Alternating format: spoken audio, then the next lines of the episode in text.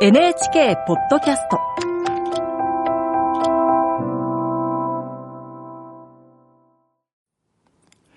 こんばんは、作家の高橋源一郎です。鎌倉の妻の実家の近くに引っ越したのは10年以上も前のことになります。そこで一人のおばあさんに会いました。会いましたというのは正確な表現ではありません。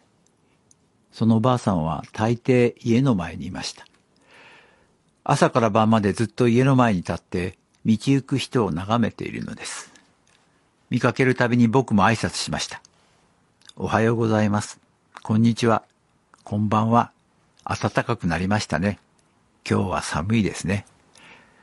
通り一遍の挨拶をします。するとそのおばあさんは少しだけ微笑んで、ただ黙って会釈をしました。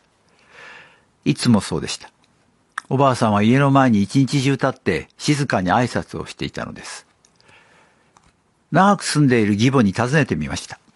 するとそのおばあさんはもう半世紀もそこに住んでいるのでした。夫を早く亡くし、姪を養女としてもらったけれど、どうやらうまくいかなくて、姪は家を出て行ったそうです。他に親戚もなく、訪ねてくる人もいませんでした。たった一人で住んでいたおばあさんはいつしか家の前に佇むようになったのです。別に迷惑をかけるわけでもありません。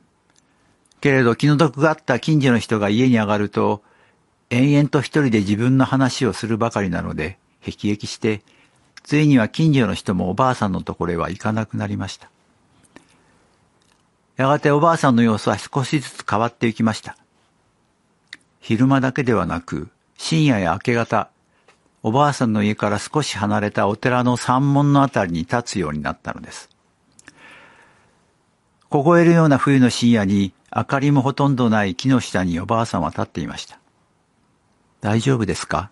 と尋ねます。おばあさんはかすかに頭を振りました。そしてそのまま立ち続けるのです。話しかける人はいません。ある時実家でバーベキューをしたことがあります。肉が焼ける音、炭火の炎、楽しそうな子供たちの笑い声。